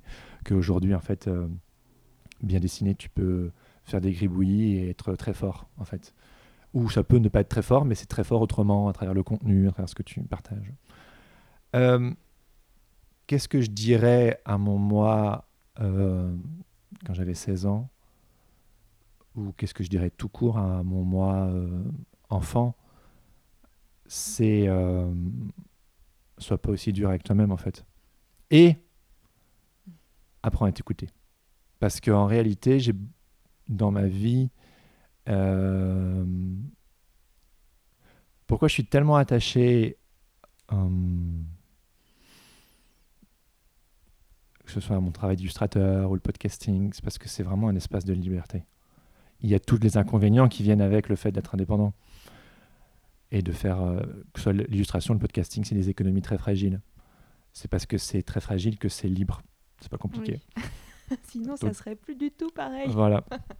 Mais euh, je crois que en ayant voulu être un bon garçon, j'ai suivi beaucoup de règles qui m'ont été imposées par les autres. Et en l'occurrence, là, dans l'anecdote que tu soulèves, euh, cet ami de la famille, euh, bah, je l'ai écouté. Parce qu'en fait, euh, je sais pas, je partais du principe qu'il était plus vieux que moi et qu'il savait. Et c'était Mm. quelqu'un qui voulait faire de la politique, c'était quelqu'un qui avait du bagou, c'était quelqu'un. euh, et que, qui du coup avait une certaine crédibilité à mes yeux. Qu'aujourd'hui, et c'est ce que j'essaie de partager sur le podcast, j'en- j'encourage les gens à... Le podcast, ça fait partie d'un d'un éveil chez moi aussi, de, de, de écoutez-vous, écoutez l'intuition, écoutez là où, où- où va la vie. On parlait en, en off tout à l'heure de... Oui, alors en podcast, apparemment, euh, les formats courts sont les meilleurs, mais si toi, personnellement, tu aimes une vraie conversation qui va dans les profondeurs de l'âme, bah fais ça au lieu d'écouter le oui alors euh, euh, les règles les tendances du moment c'est ça donc faut faire ça non Mm. et euh, apprendre à s'écouter et en s'écoutant aussi se rendre compte de son ignorance et que c'est pas grave et euh, la vie est un long apprentissage et que tu peux ne pas savoir et tu peux en t'écoutant te rendre compte que tu sais pas. En Mm. fait, c'est- pur, c'est une honnêteté euh, totale en fait, Mm. de se rendre compte que au lieu de prétendre de bomber le torse et d'avoir genre envie de tout prouver, euh, de casser la maison, de, prouver à quel point tu es génial. Ce que je comprends aussi quand notamment quand tu sors de l'école et que tu as, fait des études, peut-être tu as coûté à tes parents, enfin j'en sais rien, tu vois, et tu as envie du coup de, de rassurer, de dire euh, regardez, je, je prends mon envol, je, ce que je comprends, et je suis passé par là aussi, euh, surtout quand tu veux faire de l'illustration ou des métiers artistiques, il y a toujours, c'est un peu cliché, c'est une vieille histoire, mais euh, c'est pas rassurant. Et donc du coup, je pense que pendant les, mes dix premières années de boulot, là, euh, je me suis efforcé à, euh, à essayer de consolider le truc, mais en chemin, je me suis rendu compte que ça fonctionnait pas, qu'en fait, Mm. la vulnérabilité devait faire partie du, du voyage. Et aujourd'hui, j'en arrive presque plus, à, di- à- au bout de dix ans, à, on parlait de death and rebirth dans le The Hero's Journey. Ben, voilà, retour à. Je suis, je suis pas au retour tout en haut, là, le statu quo dans le Hero's Journey, parce que, en fait, non, j'ai fait du chemin. Oui, Et j'ai pas encore, j'ai pas encore fait une boucle. J'ai pas fait ma boucle, mais je, sur le chemin, pour ceux qui ne connaissent pas, donc tu, tu, tu, tu as l'appel de l'aventure, tu rencontres un mentor, tu euh, fais tes premiers euh, combats, tes premiers voilà, tu, tu gagnes des petites choses, de l'expérience, etc., de, de, des connaissances, et puis en fait, au bout d'un certain temps, et moi, c'est ce que j'appelle euh, Death and Rebirth, mais moi, j'appelle ça euh, le système interne qui craque, en fait. C'est-à-dire, ou l'ego, tu sais, tu construis en fait un, un certain personnage avec ton l'ego, et puis au, bout d'un certain temps, Tu changes. tu changes parce que tu t'es laissé transformer par le chemin. Et donc, euh, au bout d'un certain temps, l'ego, le personnage que tu t'es construit, peut-être depuis toujours, Ouais. en fait, à un moment donné, il y a une dissonance. Mhm. C'est ce que j'ai vécu ou ce que je suis toujours en train de vivre. Et donc, du coup, c'est genre, OK, alors comment assumer ces nouvelles informations avec mon ancien moi, avec l'ego, avec les choses que j'ai construites, tu sais, même professionnellement, ou je le sais, hein, euh, depuis que je fais Sens Créatif, je communique moins sur l'illustration, même si je parle d'illustration, Oui. et je fais des illustrations pour chaque épisode. Mais hier, euh, je scrollais sur Facebook, je devais aller chercher des trucs. euh, et quand je remontais en 2018, j'étais genre, mais j'étais un ouf. Genre, il y avait tellement. Je, genre, je, partageais tellement de trucs, tu vois, que maintenant, en fait, je suis beaucoup plus genre, ok, podcast, illustration, famille, euh, tu vois. Et donc, du coup, séparé. ouais, voilà. Mais il y en a qui appellent ça aussi euh, The Dark Night of the Soul, en fait, Ouais. ce que tu es en train d'évoquer. C'est-à-dire que. Je connais pas très bien, tu vois. euh, bah, c'est c'est ce que tu disais, en fait, c'est l'ego. En fait, on- l'ego, c'est la personnalité, c'est l'identité. Donc, euh, à ne pas confondre avec euh, égocentrisme ou euh, voilà, ce, ce que tout le monde confond. Oui, oui, oui. C'est l'ego utilisé par euh, donc Eckhart Tolle qui a écrit Le pouvoir de l'instant Oui, présent, qui ouais, est absolument. un- très connu. Ouais, Et donc, c'est l'identité que tu te crées. Et forcément, si tu, si tu évolues, mais tout le monde n'évolue pas pareil. hein, Mhm. euh, chacun son rythme, chacun sa personnalité, chacun son histoire. ouais. Mais si Chacun tu son changes, chemin. ouais, voilà, la fameuse, le fameux refrain. Si jamais tu changes, notamment, euh, alors euh, pour ceux qui ont vécu avec le confinement, hein, c'est important de le dire, il y en a qui ont vécu donc des pertes d'emploi, euh, ruptures, euh, des changements ultra importants dans leur vie. En fait, on est obligé de dire au revoir à notre moi du passé. Oui. Et il y en a, il y a quelqu'un qui m'avait dit un jour, euh, dans une rupture, c'est pas le père de l'autre qui nous fait du mal, c'est euh, nous c'est ce que nous on était avec l'autre Absolument. qui, qui disparaît en fait. Totalement. C'est très juste. Et en fait, on vit un deuil. Oui. Euh, on n'a pas perdu euh, quelqu'un de, de physiquement Non, de la famille ou un proche, mais on se perçoit en fait. Oui.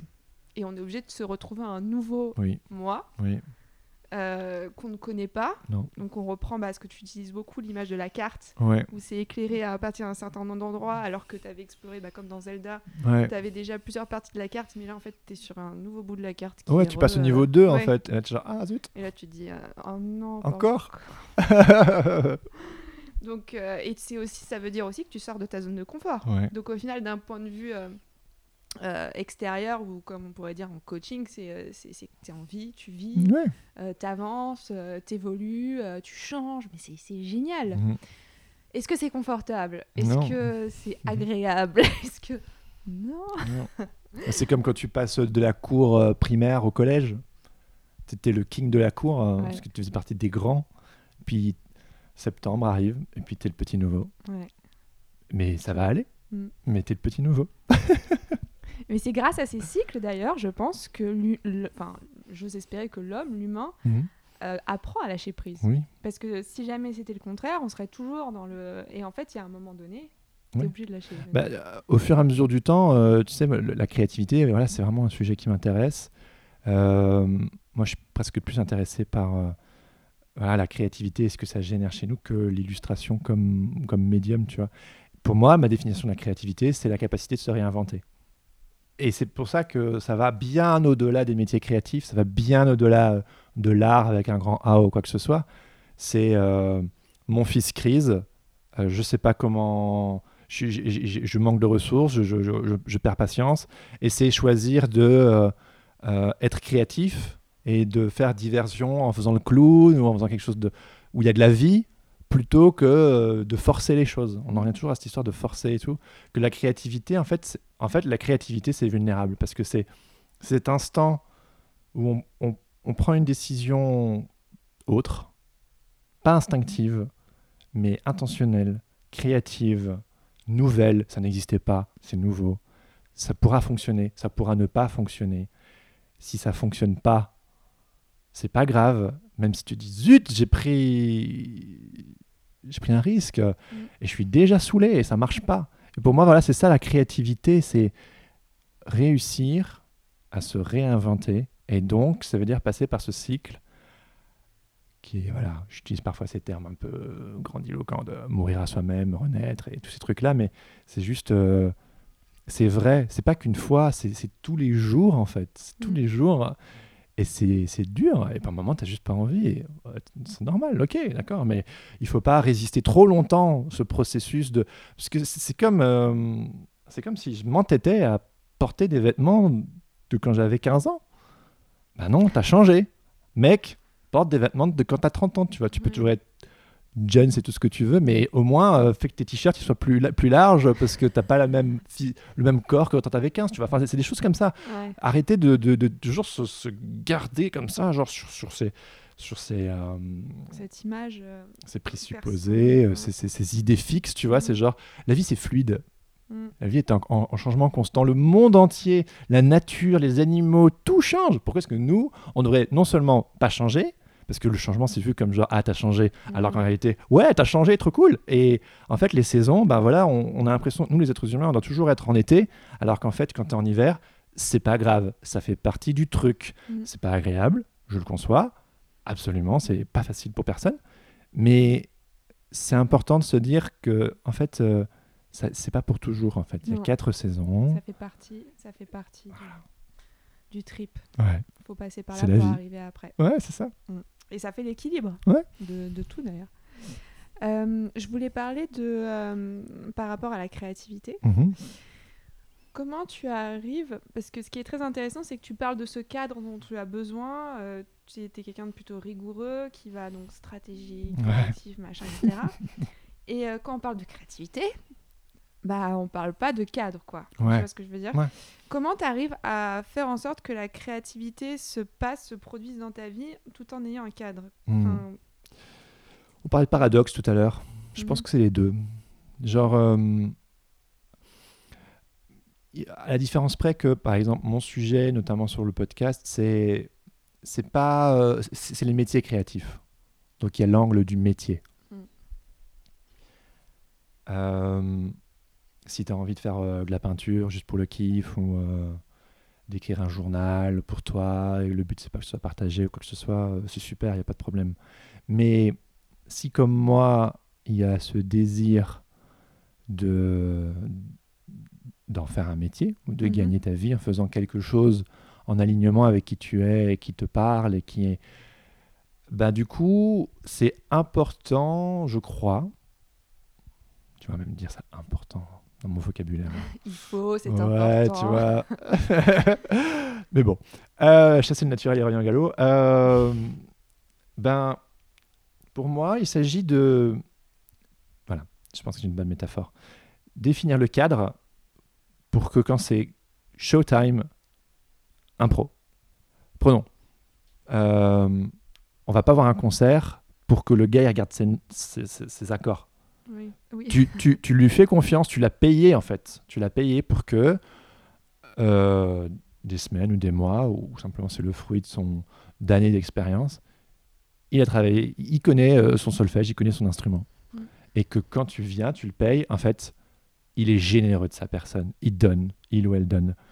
Et, c'est cette expérience de créativité pure, d'énergie, qu'elle soit scriptée parce qu'on va faire tel morceau, tel morceau, tel morceau, ou que ce soit euh, du jazz improvisé euh, ou du slam où on ne sait pas où on va aller, euh, quel que soit le contrat social que tu fais avec l'artiste que tu vas voir, tu t'attends à une, à une, générosité.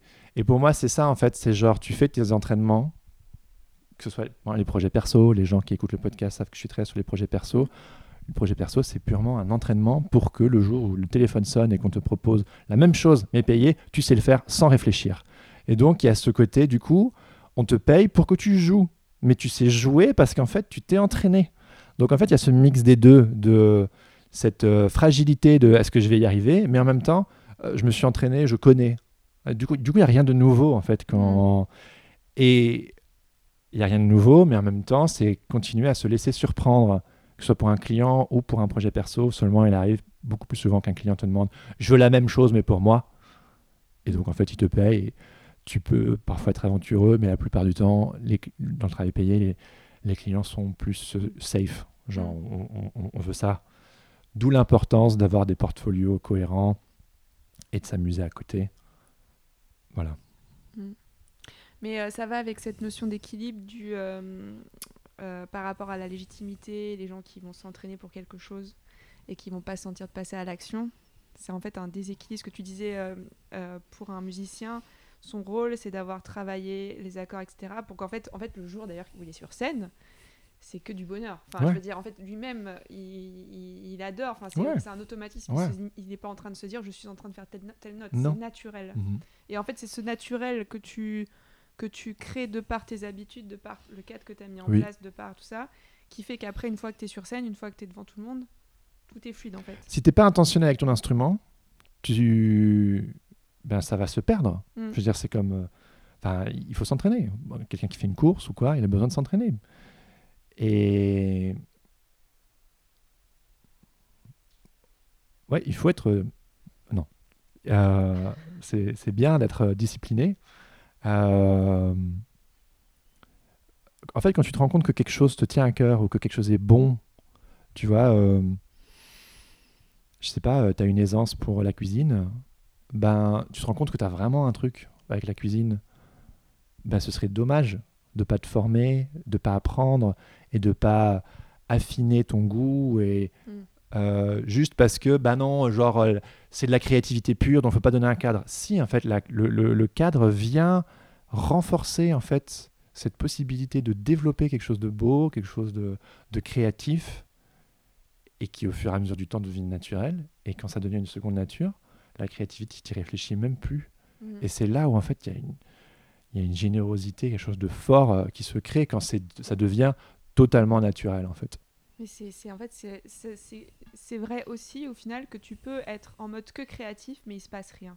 Mhm.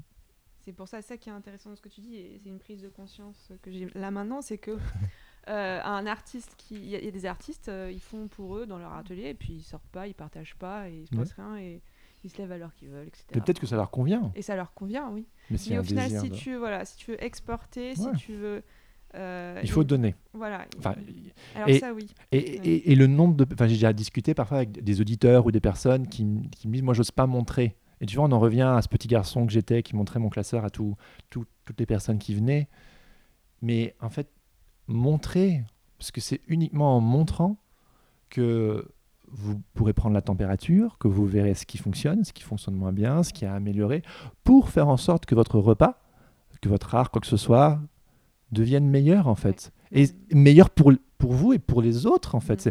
Parce qu'en réalité, je, je crois profondément euh, que si vous gardez les choses pour vous, vous privez votre entourage de votre plus grande contribution. Je sais, c'est des termes grandiloquents, again, mais, c'est, mais pour de vrai, genre, on a quelque chose à apporter aux autres. Et, et ça, c'est pas le trip égocentrique, euh, tu sais, genre, il y a, il y a ce truc de vraiment servir l'autre avec qui tu es, de manière faillible, mais du mieux que tu peux, sans se mettre la pression. Alors là, c'est le gros équilibre, euh, pas évident à trouver, et c'est tout le processus. Mais il y a ces personnes comme ça qui, année après année, à chaque fois, tu es genre, Waouh, merci, mais oh, ça fait 10 ans que tu fais ça, et, j'ai suivi, ça n'a pas de chose. Mais tu donnes, tu continues de. Et ça m'inspire, waouh, ben ça, c'est c'est plus beau que un, un hit won- un, un one hit wonder, tu vois, qui apparaît, qui disparaît, et tu te dis genre qu'est-ce qui s'est passé là? C'est une étoile filante et puis c'est fini. Alors que nous, on a envie d'être illuminés de la lumière constante, tu vois. Genre parce que voilà, si on fait tout ça, c'est- génial. Mais euh, qu'est-ce que tu fais alors pour. euh, Enfin, si tu as une peur qui est trop importante, qui est trop. euh, parce que ça a fait mal à l'ego d'avoir des retours, des critiques pour progresser? Ouais. Tu dis quoi à ces personnes-là qui en fait euh, ont trop peur pour. euh, c'est- beaucoup trop. Et Fais un câlin à ta peur. fais un câlin, t'as peur. Ouais. C'est aussi simple que ça. C'est enfin c'est simple et C'est l'épisode 33, non? La peur. Euh, ouais. Pour ceux qui veulent euh, avoir. apprivoiser la peur. Voilà. Ouais, absolument. En fait, on se rend compte que la peur, elle est, on la conçoit comme une ennemie, alors qu'en réalité, elle est de ton côté. Et là, Mais pourquoi alors? ben, elle est là euh, pour justement mettre la lumière. Si l'intuition te dit c'est par là, c'est par là, c'est par là, vas-y, l'intuition elle parle comme ça. Il faut, vraiment tendre l'oreille, vraiment, vraiment. Et que la peur elle est criarde. Euh, elle fait peur, la peur, mais en gros elle te dit mais si tu veux aller par là, si tu veux suivre ma, ma sœur, l'intuition, parce qu'elles sont sœurs, enfin, c'est ma compréhension des choses. hein. Oui, oui. Euh, J'ai lu ça nulle part d'ailleurs, je, je- je l'ai inventé. Euh, mais euh, c'est ma compréhension des choses que qu'elles sont vraiment sœurs. Mais la peur, elle te dit en gros, si tu veux aller par là, et je t'encourage à aller par là, il y a ça et ça qui va pas. Et en fait, la peur, elle passe son temps avec un miroir. Genre, regarde, regarde, t'es chiant, hein Regarde, regarde. Ça, c'est pas beau, hein Regarde. Alors qu'en réalité, c'est pas tant, c'est pas beau, c'est juste genre, regarde ta poil. Et t'es pas mieux, t'es pas moins bien que quelqu'un d'autre. Mhm. C'est juste toi. Et il y a des blessures, il y a des névroses, il y a des histoires compliquées. Et peut-être que tu n'auras pas assez d'une vie pour euh, dénouer tout ça. Mais si tu aimerais euh, aller là où, où l'intuition te susurre à l'oreille d'aller, il y a besoin d'aller dans la caverne, dans l'Empire contre-attaque, dont je parle fréquemment Ouais. sur le podcast, où tu dois aller t'affronter toi et arrêter de fuir et de, de noyer le poisson et de se distraire et tout. C'est genre, c'est être vraiment honnête avec soi-même et dire ok, je vais t'écouter, tu me fais peur, mais je, tu émanes de moi. Et donc, c'est apprendre à s'aimer, à s'accepter, à s'apprécier. Donc, viens là, je, mime là, viens, viens dans mes bras et, euh, et parle-moi et je vais t'écouter en fait. Et en fait, la peur, la peur, faut la rassurer. Et quelque part, c'est genre rassurer, genre euh, tu vas y aller, hein, suivre l'intuition, hein, tu me le promets, mais pour ça, j'ai besoin que tu changes parce que sinon, on va y passer, toi et moi, on va y passer en fait, parce que on va créer des dysfonctionnements. Si on si, si, si, si on change pas les choses, on va créer des, Mm. des dysfonctionnements parce que, comme pour reprendre l'exemple des vêtements trop courts, euh, au bout d'un certain temps, euh, ton t-shirt va craquer parce que tu portes toujours des vêtements de quand tu avais 15 ans. Et donc, euh, t'enlèves le t-shirt, t'enlèves les vêtements, t'es tout nu, et t'es genre, ok, euh, bah, j'ai peur là parce que je suis tout nu. Je mets quels vêtements maintenant? Et donc, du coup, c'est genre, ok, alors. euh, Et donc, du coup, tu cherches des vêtements. Et on connaît tous cette expérience, tu vas faire du shopping. Et en fait, euh, ça. hmm, Et puis, il y a quelqu'un qui s'y connaît soi-disant plus que toi, ou qui s'y connaît tout simplement mieux que toi, et qui te donne des conseils, et tu te sens bête. Et t'es genre, Euh, ah, non, moi avant j'étais comme ça, et genre, mais en fait, quand même, ça me plaît, et genre, je me suis senti paternalisé, je me suis senti infantilisé, mais bon, allez, en fait, il ou elle a raison quand même, ou peut-être que cette personne de confiance me dit, si, en fait, ça te va plutôt bien, et quelqu'un d'autre te dit, si, ça te va plutôt bien quand même, et puis quelqu'un d'autre aussi, tu te dis, bon, bon, bon, bon, bon, d'accord, et donc au fur et à mesure, tu trouves tes marques avec tes nouveaux vêtements, etc., et donc du coup, c'est ça, c'est, ça fait, au début, tu as peur, et puis après, au fur et à mesure, comme un enfant qui apprend à marcher, au début, il se casse la gueule des dizaines de fois, mon petit garçon, c'était pareil, il, il- il s'énervait parce qu'il n'y arrivait pas, et puis au bout d'un certain temps, on parlait de, de choses qui deviennent naturelles. Ah ben voilà, ça devient naturel. Le seul truc, c'est que tu continues de vieillir. Et donc du coup, au bout d'un certain temps, ces vêtements aussi vont de... C'est un cycle continu. Oui, en fait, tu recommences. Ouais. tu- y a- C'est jamais terminé. C'est comme on disait tout à l'heure. Enfin, euh, je t'ai pas posé la question du succès, mais euh, euh, tu disais euh, toi-même, qu'on t'avait dit, bah c'est génial euh, l'illustration, le podcast, c'est un, certain succès.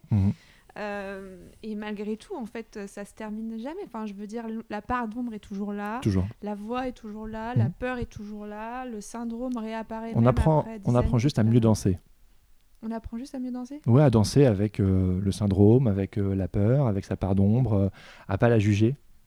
Euh, ah, bah, pour ça, je parle de faire un câlin. C'est comme la colère. La colère, c'est toujours compris comme quelque chose de négatif, alors qu'en réalité, la colère, elle est là pour te, te donner des indications aussi. Et si moi, je tombais dans ce travers pendant très longtemps, de, de la juger, ou de juger quand je me trompe, de me juger moi, de me juger, alors qu'en fait, c'est genre, mais t'es un être humain, Mm. T'as le droit de te tromper, tu vois Donc, euh, et le dark side, euh, autant que le côté lumineux, euh, font partie de toi. Et on vit dans une société qui focalise toujours, enfin, ça, fait phrase de vieux ça, mais la société. Non, mais tu vois, c'est genre, on est toujours là sur ce, ce truc de performance, de lumineux, de, alors qu'en réalité, la plupart des personnes qui nous inspirent, c'est parce qu'elles ont passé par le processus encore et encore et encore. Oui, c'est grâce à ça qu'elles émanent beaucoup d'énergie qui te. Oh, T'es là, waouh. Et c'est pour ça que je veux désacraliser justement ce, ce mythe du tout shiny. C'est que, en fait, euh, par exemple pour les métiers créatifs, c'est passionnant. Tu verras. Enfin, tu le tu général. C'est passionnant, c'est beau, c'est gratifiant, c'est tout ce que tu veux. Mais il y a un prix, il y a un coût. Est-ce que tu es prêt. Et j'espère de tout mon cœur que oui, tu l'es. Je comprends que du coup, on soit euh, parfois perdu ou genre euh, un peu désemparé. Et c'est pour ça que Sens Créatif, j'ai voulu créer parce que moi, on m'a beaucoup donné. Et je veux rendre ce qu'on m'a donné pour renforcer cette communauté, pour leur donner les outils qui, moi, m'ont servi. Et puis après, au fur et à mesure du process, moi, je, continue de m'enrichir d'autres personnes. Et du coup, je peux continuer de les donner. Donc, du coup, c'est aussi un cercle vertueux, continu. Et, euh, et c'est pour ça que, que ce soit être vulnérable ou partager, ou tout ça, c'est genre. euh, les, les histoires humaines sont pas évidentes, mais elles sont belles. Il y a des moyens d'y arriver. Partageons-les. Et écoutons-nous quand c'est écouter les autres ou s'écouter quand c'est pas facile. C'est dans les deux sens. Mm. Genre, euh, c'est parfois, c'était mon tort, c'est facile d'écouter quelqu'un d'autre et de dire Ah ouais, c'est pas facile, ouais. Et vraiment d'empathir, vraiment d'empathir. Mais après aussi d'empathir avec soi, tu vois. Donc, euh, voilà, c'est c'est un mouvement constant. Mais justement, qu'est-ce qui t'a Parce que tu es beaucoup dans cette énergie de partage, tu parles beaucoup d'échanges, ça fait partie, limite, euh, ça fait partie de ton why, de ton pourquoi. Mhm. Euh, tu fais tout ce que tu fais, que ce soit le podcast ou en tant qu'illustrateur. Euh, qu'est-ce qui t'a euh, concrètement aidé à faire tout ça? Parce que j'imagine que ce soit ton couple, que ce soit tes proches, est-ce que tu as créé une, un système autour de toi, notamment parce que tu as vécu deux épisodes. Donc, il y avait celui euh, quand tu étais en Angleterre avant de rentrer en France. euh, Mhm. Tu parles d'une petite dépression. Mhm, où, En mhm. fait, euh, ce que tu faisais dans ton travail, tu t'y. Enfin, D'ailleurs, Ouais. c'était la seule fois où tu étais employé. Ouais, ouais, ouais, Après, plus jamais tu l'as été. absolument. Ouais, non. Et puis il y a un deuxième épisode, c'était fin 2018, je pense, où tu avais zéro. Enfin, c'était comment dire, une période. Euh, ce que c'est- tu disais, c'est saisonnier comme métier, Oui, donc il y a des mhm. moments, bah, il n'y a rien. Ouais, ouais, ouais. Et euh, tu disais, euh, limite, bah, j'allais euh, j'allais raccrocher. travailler au franc prix d'à côté. Voilà. Mhm. Qu'est-ce, que, qu'est-ce qui t'a concrètement, voilà, pour, pour ceux qui se demandent, mais qu'est-ce, comment je, je peux m'aider moi-même Qu'est-ce qui m'aide dans, ce, dans ces moments-là Qu'est-ce que toi, il t'a aidé? Hmm. C'est une vision du monde.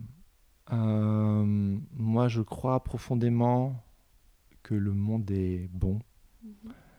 Euh,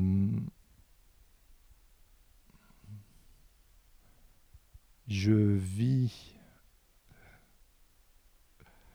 Euh, déjà, je suis bien entouré. T'as toujours été bien entouré? Oui, oui et non.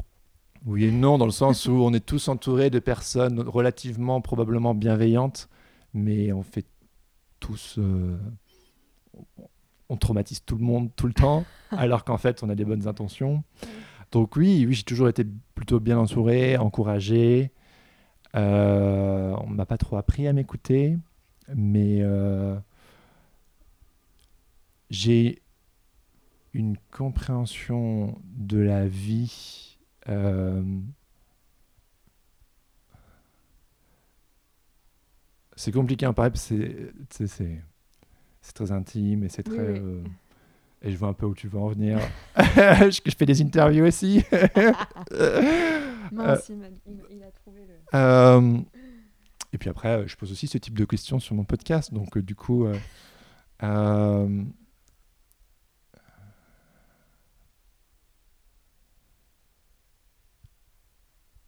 je vais faire attention à ne pas utiliser de jargon, en fait. D'accord. Et euh, je crois que tout est. euh,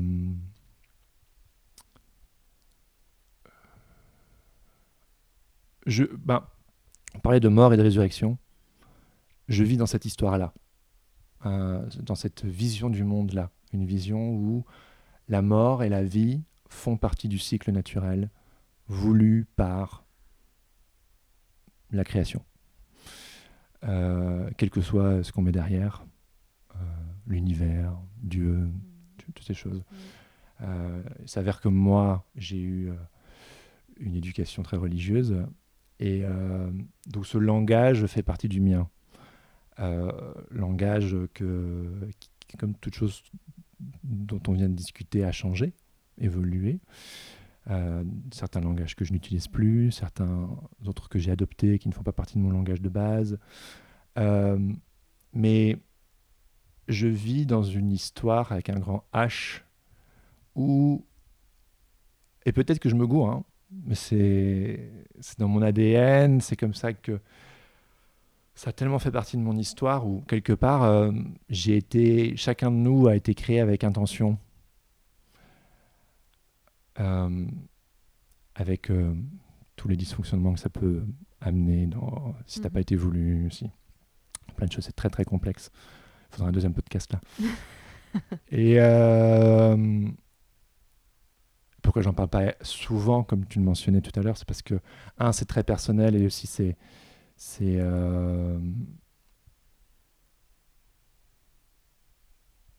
je volontairement sur le podcast j'utilise un langage euh, non jargon pour que mon but c'est de construire des ponts en fait. Mon but c'est pas de d'imposer mon point de vue, tu vois. Mais au niveau de ma sauce personnelle, euh,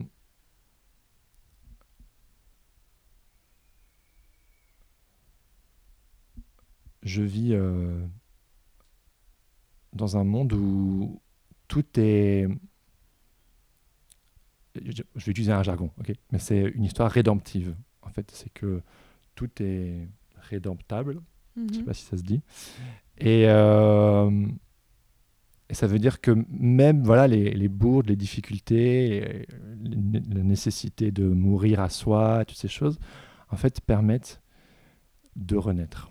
Et que toute chose, moi je crois profondément que le monde dans lequel on a été créé est bon. Il y a plein de dysfonctionnements, évidemment, moi, je crois que le dysfonctionnement, c'est quand on s'écoute pas, quand on mhm. n'écoute pas l'intuition. Mhm. C'est là où on fait plein de merde, en fait. Mhm. Là où, prenons euh, la religion, par exemple, utiliser un péché ou des choses comme ça. Euh, c'est pas tant ce truc, ce gros truc, genre super lourd sur toi, tu sais. Enfin, du moins, c'est ma compréhension d'aujourd'hui. Et que c'est pour ça que je veux vraiment encourager les gens à être vraiment en, en lien avec eux, parce que c'est là où il y a quelque chose de, de bon qui se crée, qui, où tu es un avec l'univers. Et donc du coup, euh, quand tu es un avec l'univers, et ce côté lâcher prise, où en fait tu as ta part de responsabilité, mais après il y a l'univers qui fait son travail, le, le, temps, le, tout ce qui nous entoure, la force dans Star Wars, tu vois. Et euh, euh, donc là aussi c'est un partage en fait. Tout ne repose pas sur tes épaules. Seulement, euh, nous, en tant qu'êtres humains, on a tout envie de gérer, mm. alors qu'en fait, c'est pas possible. Et donc, du coup, pour moi, c'est aussi ça. Tu me demandais euh, qu'est-ce qui t'a construit, euh, un peu mon mindset et tout. C'est, c'est que quelque part, c'est une collaboration entre moi et le temps et l'univers. Et, et, et, ce qui est marrant aussi, c'est que, enfin, marrant, c'est que quand tu fais ça, en fait, ça fonctionne mais ça ne te protégera pas de toutes les difficultés. Au contraire, ça les mettra en exergue parce que tu es honnête avec toi-même, parce que tu es honnête avec les gens autour de toi, tu es honnête euh, et tu peux passer ton, ta vie entière à fonctionner à l'aveugle. Et moi, je veux pas ça. C'est pas un prix que je suis prêt à payer, en fait. Donc, je préfère par moments, de manière cyclique, me prendre les pieds dans le tapis et à chaque fois, je suis encore tombé là. Merde, comment j'ai pas compris? Mais tu te reprends les pieds dans le tapis et, écouter et te rendre compte qu'en fait, il n'y a pas de fatalité. Hmm. Et moi, je ne suis pas quelqu'un de cynique. Je, je crois que ça se ressent. Hmm.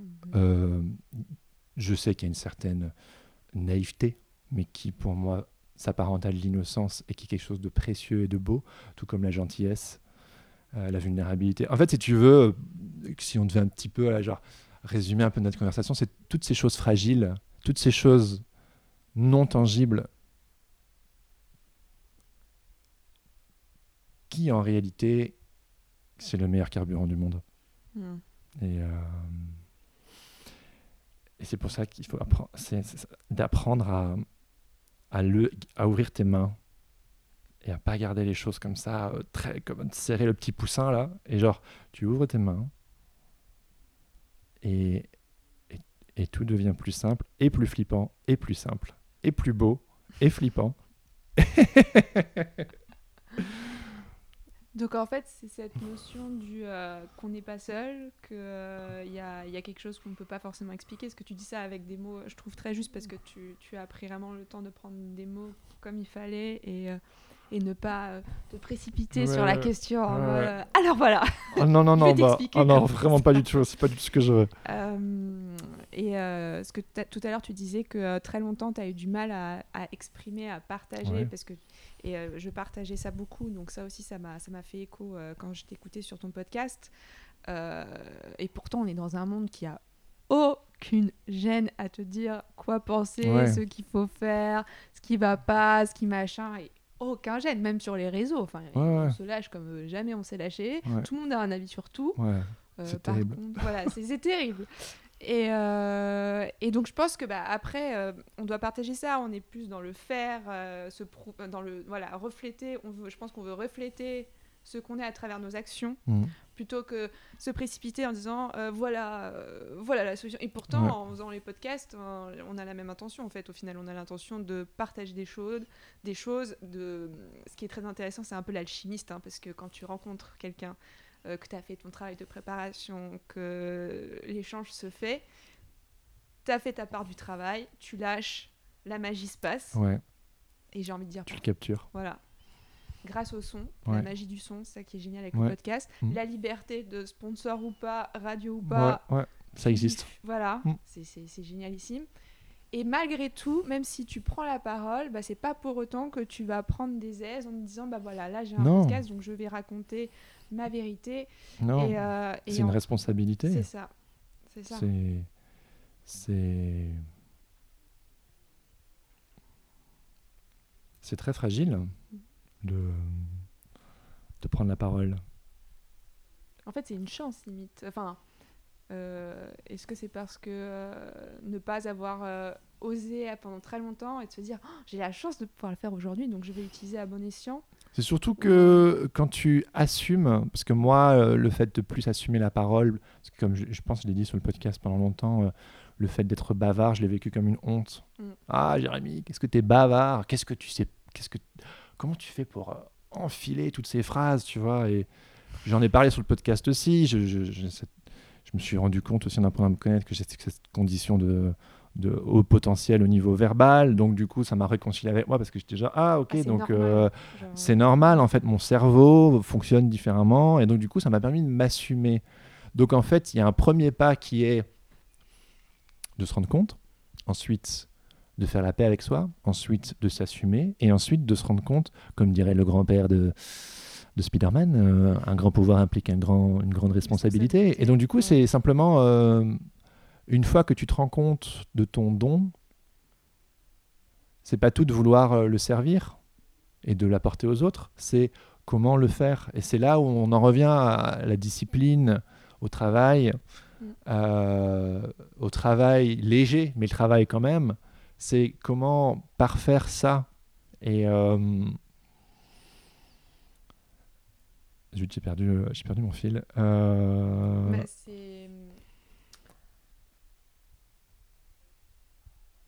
Je pense que tu voulais dire. euh, Ah oui, oui, bah, soudainement, je me suis rendu compte que j'avais ce truc de la parole. Et donc, Oui. pour moi, le, le podcast, c'est un super médium. Et vu que je suis aussi dans ce truc de vulnérabilité, c'est aussi un médium qui permet le test, l'erreur. Mm, mm, mm. Que si je me pointe à France Inter, euh, ils vont être genre, bah non, tu dois être genre euh, tip top of the top, tu vois. Que quelque part, moi, j'embarque mon audience. Quelque part, euh, mon but, c'est de fédérer une communauté et de tisser des liens ensemble. Et de l'autre, en fait, c'est une quête personnelle, c'est une enquête. Et les gens, je les invite juste en public, en fait, euh, à découvrir mes découvertes. Tu as utilisé le mot enquête. Et je pense que c'est ça qui fait la différence avec. euh, tout à l'heure, j'utilisais le mot vérité, ou voilà, ce qu'on trouve beaucoup. Ah oui. euh, toujours en quête. C'est-à-dire, il n'y a, pas de certitude. On est toujours en questionnement. On est toujours en train de dire, eh, peut-être qu'il y a un truc là derrière quel Ah, mais Enfin, Aujourd'hui, moi. pas- ça s'arrêtera pas. Quoi. Non, Enfin, moi, moi, le questionnement s'arrêtera pas. c'est pour ça que j'aime beaucoup le travail notamment de Brené Brown parce que c'est une, elle est, elle est chercheuse en sociologie. Mm. Et moi, en fait, je me suis rendu compte, mais, c'est ça mon kiff, en fait, c'est de chercher. Je suis pas un keeper, je suis un seeker. Je cherche. Et en fait, je sais que cette recherche ne se finira jamais. C'est un puissant fond. Mais c'est très bien que j'aime pas juste être genre, voilà, c'est comme ça, boum. Alors non, en fait, je me suis bien rendu compte au fur et à mesure de, ma vie que les choses euh, étaient beaucoup plus fluides. Et donc, du coup, c'est de partager cette fluidité et de chercher, de partager ensemble. En, gros- c'est genre, et les copains, les copines, on cherche ensemble, ça vous dit? Ah si je dois prendre, si je, si je dois être celui qui va devant, euh, pour, avec euh, euh, c'est très bien. Mais le but, c'est qu'au final, tout le monde, en fait, en euh, profite, en tout- fait. non, tout le monde en profite, mais que tout le monde, à un moment donné, aille devant Oui, et que quelque part, genre, chacun, chacun devient chercheur à sa Mm. façon. Mm, mm. Chacun trouve son, son super pouvoir, entre C'est guillemets. une invitation en fait. C'est une invitation. Et pour moi, l'incarnation, tu faisais partie, tu me parlais de ces valeurs qui, qui, qui m'habitent. Euh, résurrection et incarnation sont deux termes qui sont très importants pour moi. Incarner ce en quoi tu crois, ça ne veut pas dire aller l'imposer aux autres. Ça veut simplement dire tu incarnes toi, et c'est un voyage intérieur. Hein, Gandhi disait soit le changement que tu veux voir dans le monde. De nouveau, une de ces phrases un peu cucu, mais c'est vrai. Moi, c'est ce que je veux vivre. C'est genre, je veux incarner ce qui est important pour moi et le, développer. Et je me rends compte en fait que c'est presque en, en lâchant. Je veux le développer et en même temps, laisse. Oui. Ça se fera tout seul, en ça, fait. C'est l'énergie du moment. Voilà, On lâche la prise sur la corde, s'il vous plaît. exactement. Euh, il nous reste euh, 15 minutes avant d'arriver à l'heure euh, dite de deadline. Et je veux poser une dernière question. Euh, je ne sais pas combien de temps elle va prendre, mais euh, c'est une question qui m'est venue tout à l'heure. Et c'était. euh, donc, tu vas devoir le faire avec des mots, pas avec le crayon. Si tu pouvais illustrer le syndrome de l'imposteur, il ressemblerait à quoi? Hmm. Waouh Alors tu vois, je, je suis familier sans être familier du syndrome de l'imposteur parce que c'est pas un truc sur lequel je m'arrête beaucoup. Mhm. Euh, même si, comme je t'ai dit, je l'ai plus ressenti ces derniers temps. À quoi ressemblerait le syndrome de l'imposteur? Tu veux que je te le décrive un peu plus Ouais. euh, J'allais te poser la question. Oui, voilà. Donc, euh, le syndrome qu'on appelle aussi le syndrome de l'autodidacte Ah, était, c'est super intéressant ça. était appelé initialement, donc découvert par Pauline Rose Clance et Suzanne Imes, euh, donc euh, des Américaines dans les années 70. Ils l'ont appelé le phénomène. Et puis après, ils se sont dit, tiens, syndrome, parce qu'elles sont psy. Et les médias ont dit, on va garder syndrome parce que c'est beaucoup plus vendeur. Donc euh, syndrome est resté, mais elles aiment bien dire phénomène. C'est un phénomène que, voilà, 60% euh, des gens l'auraient vécu au moins une fois dans sa vie. Donc ça ne concerne, pas tout le monde. Mais ce fameux syndrome, euh, c'est le fameux doute maladif qu'on a quand, notamment, face au succès, face à quelque chose qui nous dépasse, c'est bien le quelque chose qui nous dépasse, on rejette tout mérite, on nie la propriété en fait de, de cet accomplissement qu'on a, qu'on a réalisé euh, Ouais. soi-même. Mm. Et en fait, il se base sur trois piliers en psy. La première, c'est l'impression, la peur de tromper son entourage. En mode, euh, ils vont se rendre compte là que ce que j'ai fait, c'est pas normal, c'est pas possible que ce soit moi. Ouais. La deuxième, c'est la mauvaise attribution, c'est-à-dire euh, euh, c'est de la chance.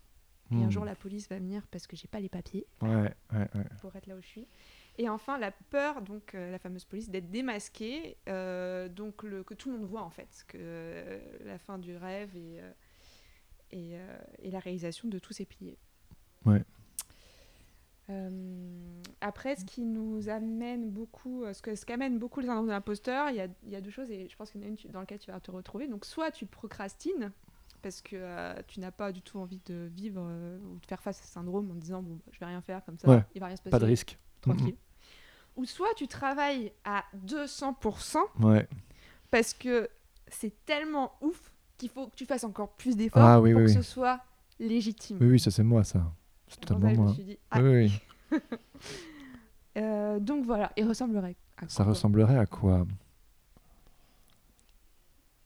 Parce qu'au final, c'est la peur de pas être, euh, de pas être accepté, syndrome de l'imposteur. hein. C'est la peur, euh, c'est d'une non-appartenance. De... Bah, on en revient à euh, je sais pas si c'est juste ou pas, mais ce sentiment de vouloir vivre à sa juste mesure. C'est-à-dire euh, pas plus gros, pas plus petit, juste toi, honnêtement, tout nu probablement.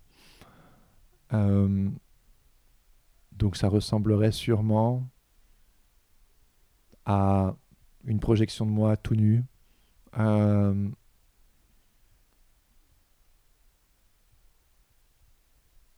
au milieu d'une foule Mhm. parce que euh, tu es vu pour qui tu es, pas avec des vêtements qui t'envoient un message de regarde là, je porte un t-shirt avec un joli dessin dessus. C'est genre, t'as vu, moi je suis un illustrateur et tout. D'appartenance en fait. Ah ouais, Ouais, alors qu'en fait, t'es juste toi. Et, et dans toute ton humanité. Donc ouais, ce serait euh, probablement le dessin d'une d'une personne toute nue au milieu d'une foule, tout habillée. Mhm. Euh, alors qu'en réalité, euh, derrière les vêtements, euh, tout le monde partage la même, le même inconfort, le même malaise, le, le- même pas un malaise, c'est un vertige en fait. Mhm. Parce que malaise, ça, ça a déjà une connotation Mhm. un peu. Alors qu'en réalité, c'est juste vertigineux d'être là. Et aussi, la personne toute nue, mais elle a les mains ouvertes. Elle n'a pas les poings serrés. Ouais. Elle a les mains ouvertes. Elle se donne aux autres. Et, et ça fait peur de recevoir pleinement quelqu'un. Ça fait peur. Euh, Ouais, voilà ça ferait penser un peu à cette notion de vulnérabilité encore, ça qui est intéressant. Euh, euh, parce qu'en fait, euh, le côté nu, c'est être. On n'est pas plus vulnérable quand on est nu, en fait, enfin, pour l'homme en tout cas. Ouais, non C'est pour ça qu'on se, on se, met des vêtements, on se protège. Ouais, ouais, ouais. ouais. merci beaucoup, Jérémy. Un grand plaisir. On a respecté le timing. Ah ouais. Il reste 16h50. Fantastique. M4.